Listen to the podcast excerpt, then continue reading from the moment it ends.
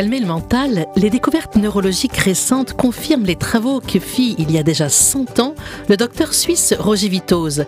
La première étape consiste à écouter son corps, à accueillir les signaux qu'il nous envoie avec nos cinq sens.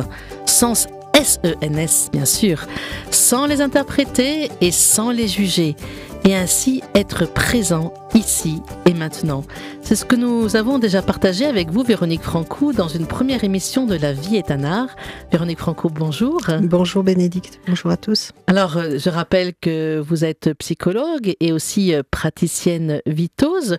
Vous nous avez donné de nombreux exemples d'exercices euh, simples à vivre au quotidien, tels que par exemple la marche consciente.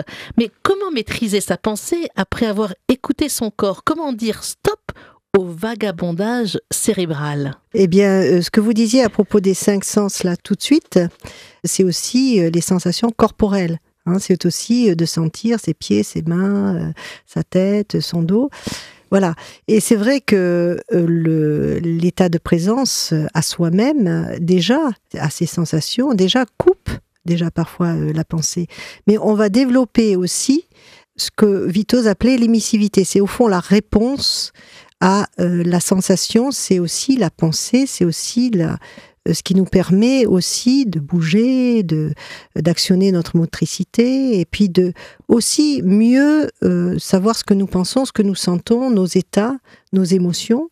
Donc l'état de présence qui a été rétabli à travers un petit exercice, un petit exercice de sensation, d'accueil des sensations et de son corps, va aussi nous permettre de mieux connaître de mieux nous rendre compte que nous sommes souvent euh, absents ou que nous sommes souvent euh, partis dans nos pensées ou qu'il y a euh, des, idées qui sont là par derrière, que nous avons peur de l'avenir, que le passé remonte à la surface et que nous sommes rarement finalement présents. Alors c'est vrai que bien souvent, euh, les actes conscients, euh, les actes volontaires aussi, la réceptivité. Par exemple, marcher en essayant de marcher consciemment. Alors on marche, on n'a pas son téléphone portable, on essaye vraiment de sentir les pieds qui marchent, de sentir l'ondulation de la marche, éventuellement de regarder aussi la beauté de la nature, d'écouter le chant d'un oiseau. Et tout d'un coup, ça y est, allez, on sent le petit vélo qui se remet à tourner dans la tête et on n'est plus dans la marche consciente. On n'est plus dans la marche consciente, donc euh, on peut accueillir euh, eh bien ces pensées passagères et puis revenir éventuellement ensuite euh, sans les juger, hein, parce que c'est important, et ensuite revenir à la sensation corporelle de la marche, de ce qui nous entoure. Mais on peut aussi se concentrer sur autre chose. Mais on peut aussi se concentrer, alors là c'est le deuxième volet qui est plus émissif, hein, je disais que nous fonctionnons comme des postes récepteurs-émetteurs, eh bien la réceptivité, euh, c'est pas un but en soi, c'est ça ramène l'état de présence, mais pour mieux savoir ce que nous pensons, euh, mieux savoir ce que nous choisissons, euh, mieux contrôler aussi nos émotions, voilà. Et donc cette émissivité, on va la développer à travers l'attention, la concentration, donc des exercices qui sont faits aussi euh, pour pouvoir euh, nous permettre de mieux, mieux cibler ce que, mieux contrôler, mieux prendre conscience tout simplement de ce que nous sentons, de ce que nous ressentons aussi, et de toutes ces pensées, ces émotions qui, qui nous habitent. Alors, euh, Véronique Francou, vous êtes aussi psychologue, et puis vous êtes, comme je disais, praticienne vitose, et, je sais que vous recevez beaucoup d'enfants, mais aussi des adolescents. Alors, on sait combien souvent les enfants dans l'école, alors ils ont la pensée qui s'envole, et ça y est, ils se mettent à rêver. Alors c'est super de rêver, mais peut-être pas toujours à ces moments-là. Voilà. Alors comment vous faites pour aider les, enfants, par exemple, ou les, ou les ados, enfin comme vous le souhaitez, pour essayer de que leur attention soit plus présente à ce qui est en train de se passer dans la salle de classe? Alors c'est vrai que le A été assez développé aussi pour euh, au niveau des enseignants et au niveau aussi des, thérapeutes hein, qui reçoivent beaucoup d'enfants. Il y a d'ailleurs un très bon livre qui vient de paraître, Je développe mon attention, un livret d'exercices vitose, qui est un ouvrage collectif, qui est fait pour les enfants justement de 7 à 12 ans, pour rééduquer leur attention, leur concentration. C'est vrai qu'aujourd'hui, les jeunes sont, comme ils le disent si bien, ils sont éclatés, c'est-à-dire qu'ils sont dispersés, un peu à l'image de notre société aussi, euh, qui est très dispersante, on peut dire. Et du coup, bah, c'est vrai que la rééducation de l'attention, de la concentration, euh, chez les enfants, c'est quelque chose de très important, et euh, éventuellement au niveau scolaire aussi.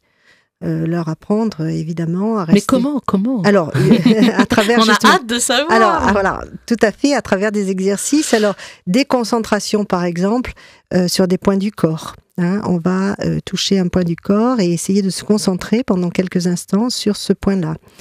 Vitos faisait faire un exercice qu'on reprend souvent sur, par exemple, une, des images mentales comme le chiffre 1, qu'on va tracer mentalement, par exemple. Alors, je ferme les yeux, je trace le chiffre 1 dans ma tête, c'est ça? Voilà, sur, en image mentale, vous tracez mhm. le chiffre 1, voilà, et puis vous restez concentré sur ce chiffre 1.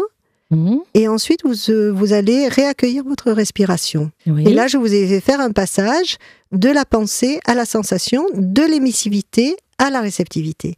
Donc euh, on va apprendre un peu, c'est comme un réapprentissage au fond euh, chez les enfants mais aussi chez les adultes, de cette faculté de passer au fond de, de cette fonction de réceptivité à la fonction d'émissivité, un peu comme finalement nos poumons qui inspirent et qui expirent. Imaginez qu'on ne fasse que inspirer, ça serait terrible. Et au fond, on apprend aux enfants comme vous savez sur les tableaux d'école qui sont euh, pleins de, de, de, de signes et de, graffitis et de, qui sont complètement pleins, eh bien la réceptivité, le revenir par exemple à sa respiration, ça va être eh bien d'effacer un petit peu tout ce qui est euh, mentalement éliminer, ce, qui... ce, qui, ce qui gêne, voilà, et pour pouvoir se reconcentrer et penser et avoir euh, cette disponibilité pour pouvoir mieux penser. Alors si par exemple j'ai 8 ans et euh, bon, il y a un cours qui est en train de se faire et je suis en train de penser plutôt au week-end, à ce que je vais aller faire et puis je vais faire du VTT, etc il faut que je m'arrête, j'essaye hein de penser au chiffre 1, et après, vous pensez qu'on va pouvoir mieux écouter euh, son prof? Oui, ou se rendre compte simplement bah, que je suis pas là, que je suis distrait, et que peut-être euh, bah, je me replace euh, dans mon corps, je sens de nouveau ma position, ma respiration, et je vais essayer, si c'est pas trop ennuyeux, de me concentrer sur ce que dit le professeur, ou tout simplement peut-être chez soi à la maison, et eh bien de développer cette concentration pour mieux, évidemment, développer sa mémoire, parce que la mémoire fonctionne en fonction de la concentration que nous aurons eue euh, à nous concentrer justement, à, porter notre attention sur tel ou tel cours, par exemple. Alors j'ai envie un petit peu de vous demander, est-ce qu'il y a vraiment des effets? Est-ce que vous avez vu des jeunes ah et des ados qui ah arrivaient à mieux se concentrer? Ah oui, oui, tout à fait. Hein. Euh, des ados qui arrivent dans un état de distraction pas possible. Et c'est vrai que là aussi, c'est la répétition, c'est pas seulement faire un exercice de temps en temps, c'est la répétition des exercices qui est porteur. Mais il faut donc que l'ado soit euh, partant. Il faut euh, une part de volonté pour cet adolescent. Oui, oui, oui, oui, tout à fait. Bah oui. La volonté il faut est avoir un, consentement, tout à fait. Alors Vitose, euh, c'est un des rares thérapeutes qui est parlé de la volonté comme un élément essentiel, une fonction essentielle en thérapie ou pour redévelopper son attention aussi. Vitos avait une conception très moderne aussi de la volonté. Ça n'est absolument pas le volontarisme, il faut que, je dois, mais il parlait d'un robinet d'énergie. Mhm. Dans le corps aussi. Un robinet d'énergie. Voilà. Il disait que la volonté, c'était ça. C'était euh, d'ouvrir comme euh, euh, les vannes. les vannes, tout à fait, d'ouvrir les vannes et de sentir cet élan que nous avons dans notre corps. Élan de quoi? Élan de vie? Élan, de... Oui, élan de vie et que la volonté, elle est liée aussi à cette énergie en nous qui fait que, eh bien, quand nous voulons vraiment quelque chose, parce qu'il faut vouloir, mais il faut le vouloir vraiment, on pose les trois questions en général pour la volonté, c'est-à-dire qu'est-ce que je veux? Qu'est-ce que je veux? Hein, Parce que c'est pas toujours très net. Alors je veux me concentrer mieux à l'école, hein, par exemple. Qu'est-ce que je veux? Est-ce que je veux vraiment? Est-ce que je le veux vraiment? Ça, c'est euh, toute la profondeur en nous euh, qui est reliée un peu à l'inconscient. Hein, Parce que mhm. quelquefois, on croit vouloir, mais on ne veut pas vraiment. Et puis surtout, est-ce que c'est possible? Ça, c'est le principe de réalité. Est-ce que c'est possible? Est-ce que j'ai la possibilité de me concentrer effectivement? Bah, Si je l'ai fait avec la particienne vitose, je l'ai fait avec tel ou tel euh, enseignant, ben oui, je peux le refaire aussi moi-même. Et comme ça, euh, je peux faire des gammes comme au piano, en reprenant, en répétant tous ces exercices-là. Comment apaiser son mental. Tel est le sujet avec vous, Véronique Franco. Aujourd'hui, dans La vie est un art. Alors, vous nous avez donné plein de petits trucs, des trucs très, très simples, et même trop simples quelquefois. On a envie de sourire quand vous nous parlez, et puis vous dites que oui, oui, oui, ça marche.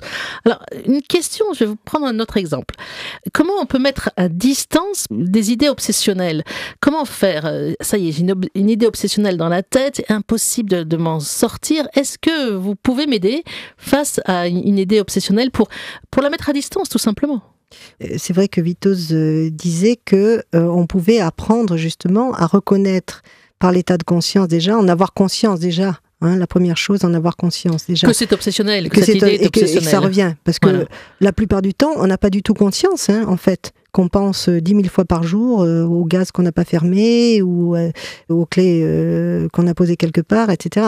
Donc déjà en prendre conscience. Ensuite, pour arrêter, alors il y a plusieurs Soit on passe à une réceptivité quand on le peut, c'est-à-dire euh, réaccueillir ben, sa respiration, euh, sa position, etc.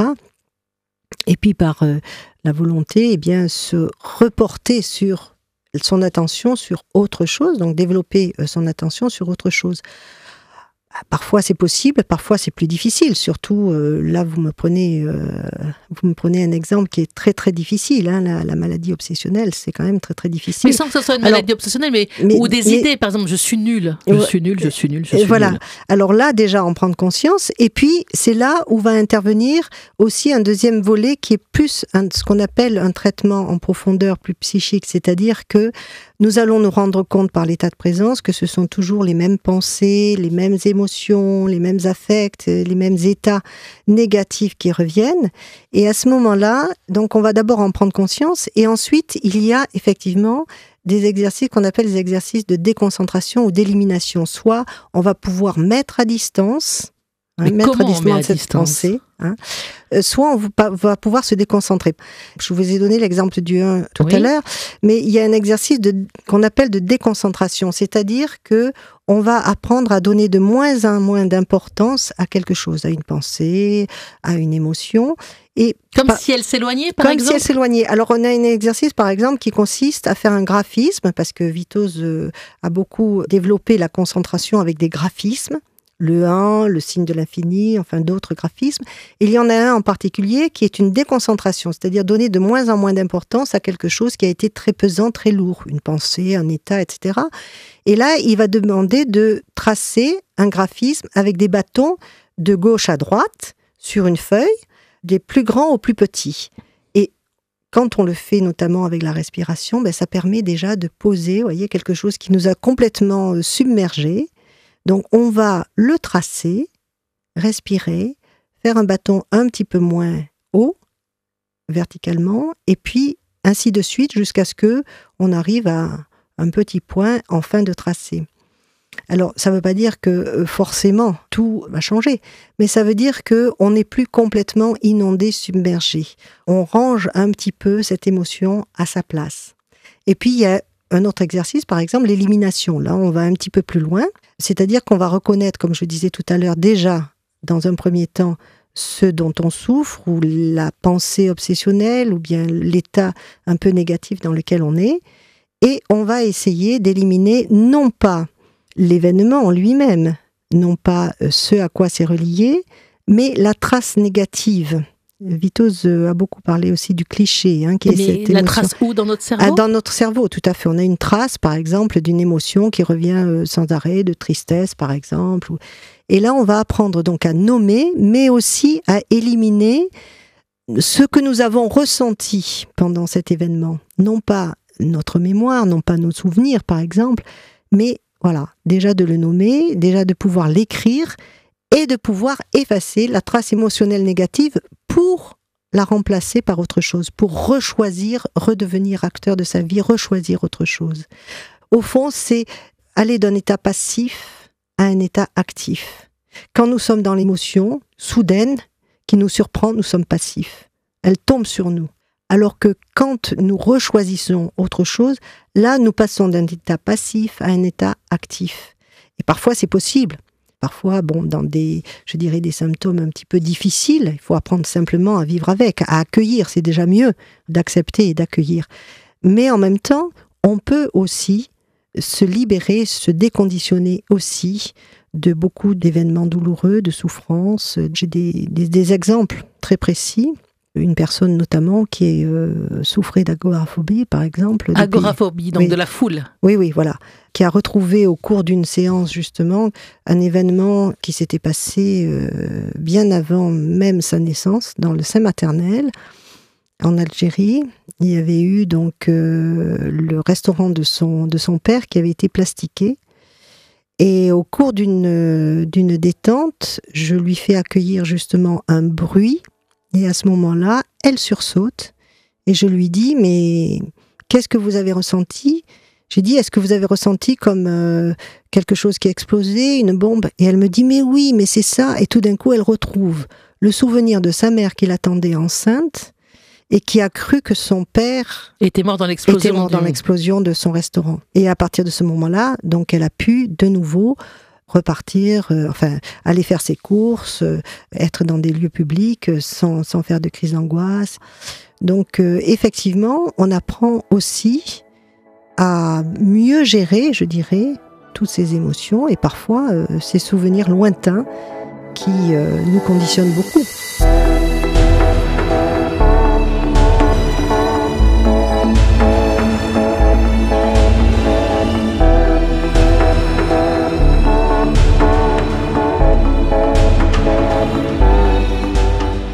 Vous dites en même temps qu'il faut euh, un certain lâcher prise et en même temps vous dites qu'il faut de la volonté, vouloir s'en sortir et puis maîtriser. Alors comment on fait entre les deux? On est, on est écartelé Oui, alors ça c'est le paradoxe. De toute façon, l'être humain est un paradoxe déjà. Je crois que ça c'est clair. Nous sommes faits effectivement de toutes ces, ces différentes fonctions. Euh, on parlait de réceptivité, émissivité. C'est pas en opposition accueillir l'état de présence, être dans l'ici et maintenant, nous permet de mieux gérer aussi euh, ce que je disais, des, des, choses qui ont été conditionnées il y a très longtemps. La volonté telle que Vitose l'a prônée, c'est-à-dire euh, cette énergie en nous qui nous relie aussi à cet élan du corps euh, et pas seulement du, du, mental, eh bien oui, ça fait partie des capacités que nous avons pour choisir et rechoisir notre vie. Et il faut aussi, euh, je dirais, du lâcher prise pour pouvoir prendre conscience, euh, être présent à soi, être présent à l'autre. Donc ça n'est pas du tout antagoniste, c'est très complémentaire. Ah, vous avez dit présent à soi et à l'autre. Est-ce à dire que quand on est mieux présent à soi, on est aussi ah. euh, en lien avec l'autre? Ah ben, On ne peut être présent à l'autre que d'abord si on est présent à soi-même. Mais ça, c'est évident pour vous? Mais ça, c'est évident pour moi. Moi, je me rappelle, alors je vous donne un exemple très concret. Quand mes enfants étaient petits, je me souviens très bien que je rentrais parfois un peu fatiguée et j'étais encore, euh, bien que vitosienne, encore dans mon mental, hein, parce que euh, je repensais à telle ou telle séance ou à tel ou tel travail que j'avais fait dans la journée. Eh bien, je pouvais être à côté d'eux. Ils me parlaient, je les regardais dans les yeux, mais mon mental était ailleurs. Ils me disaient, maman, tu n'es pas avec nous, répète ce que je, ce que je viens de dire. Et à ce moment-là, je me rendais compte, il, me faisait prendre conscience qu'effectivement, j'étais pas du tout présente. Pas du tout. J'étais encore dans mes pensées. Et ce que les enfants euh, disent le plus souvent euh, à leurs parents, c'est écoute et regarde. Et donc, on n'a pas besoin d'un temps de présence extraordinaire avec nos enfants, mais on a besoin d'être vraiment là, présent à nous-mêmes pour être présent à l'autre. Mais comment, justement, vous auriez pu être plus présent à vos enfants dans ce cas-là? Eh bien, je pense que d'avoir quitté euh, ces pensées, euh, alors elles n'étaient peut-être pas obsessionnelles. Peut-être dans la voiture, euh, avant de descendre dans la voiture. Avoir, avoir, pris un sas aussi. et s'autoriser, ça je dis souvent aux parents, hein, avant de, de commencer à tomber sur vos enfants pour qu'ils fassent leur devoir le soir, Commencez d'abord par faire une pause, vous autorisez une pause avec vous-même. Je pense à une personne là qui a beaucoup de mal parce que là aussi, euh, il y a toute cette éducation, il faut être présent à l'autre, il faut tout donner à l'autre, surtout chez les femmes, chez mères, épouses, etc. Et qui travaillent. Et qui travaillent, donc ils font beaucoup de choses en même temps. Et de dire à ces personnes-là, quand vous rentrez, apprenez à votre mari, à vos enfants, à tous ceux qui vous tombent dessus après votre journée de travail, à dire ben non, je prends cinq minutes pour moi. Et vous allez vous asseoir dans votre chambre tranquille, VIP, personne ne peut rentrer. vous vous allongez sur votre fauteuil ou sur votre lit, vous faites de la respiration, vous sentez vos mains, etc., comme on le fait dans les, les exercices euh, de réceptivité. Et puis ensuite, quand vous avez pris ce temps, ce sas, pour vous, pour vous remettre, c'est un petit peu comme si on réaccordait son instrument. Quand vous serez réaccordé avec vous-même, quand vous, vous serez retrouvé ce temps entre le travail et la maison, eh bien ensuite, allez voir vos enfants.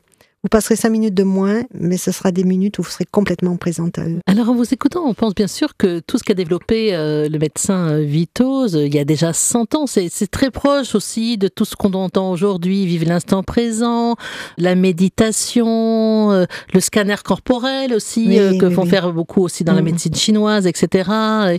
C'est la même veine, n'est-ce pas Qu'est-ce que vous en pensez, vous, qui travaillez déjà sur la méthode Vitose depuis de longues années, et puis qui êtes aussi ouverte à tout ce qui est vécu aussi aujourd'hui. Je dirais tout à l'heure que les neurosciences confirment beaucoup de choses de la méthode Vitose. Voilà, tout à fait. D'ailleurs, il y a une, enfin, plusieurs personnes qui ont développé un programme qui s'appelle un programme FOVEA. C'est une formation qui est basée sur la méthode de Vitose. C'est une formation à l'expérience attentive qui reprend un petit peu les, données des, neurosciences hein, pour montrer comment effectivement eh bien, euh, tous ces exercices-là permettent euh, de déstresser les personnes, de leur donner de la détente, une, meilleure unité avec elles-mêmes, une plus grande présence, enfin des effets finalement, arriver à prouver scientifiquement les effets.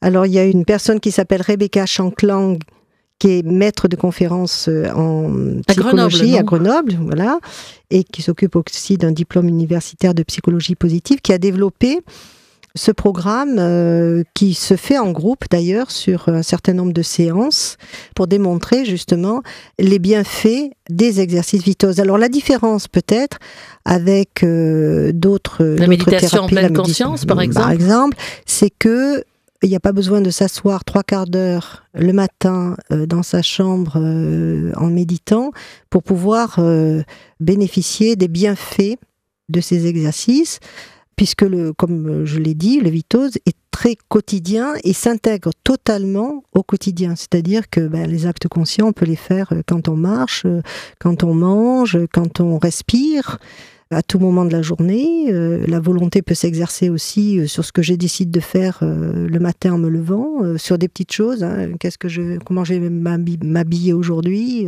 Qu'est-ce que je vais faire? Les éliminations, bah oui, qu'est-ce que j'élimine d'une journée trop remplie Voilà. Et puis, ça, ça peut se faire tout à fait dans le champ du quotidien. Pour terminer avec vous, Véronique Francou, à vous personnellement, quel est le plus beau fruit de la méthode Vitose Ah, moi, je dirais que c'est l'état de présence. Ah oui, c'est l'état de présence. Et puis aussi, je dirais que ce qui me plaît beaucoup dans le Vitose, c'est que d'abord, euh, c'est un plaisir. C'est un plaisir parce que le fait d'être plus présent à soi, comme on l'a dit, ça permet d'être plus présent à, à l'autre. Et puis, ça permet aussi de donner une plus grande intensité à la vie, de redécouvrir la beauté de ce qui nous habite à travers justement. Et c'est aussi un moyen d'unification entre le corps et l'esprit, entre le conscient et l'inconscient, entre réceptivité et émissivité. Donc c'est un moyen d'unification aussi de soi-même.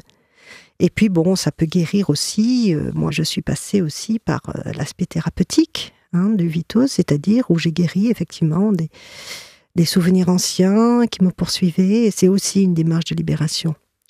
Un grand merci. Au revoir. Au revoir.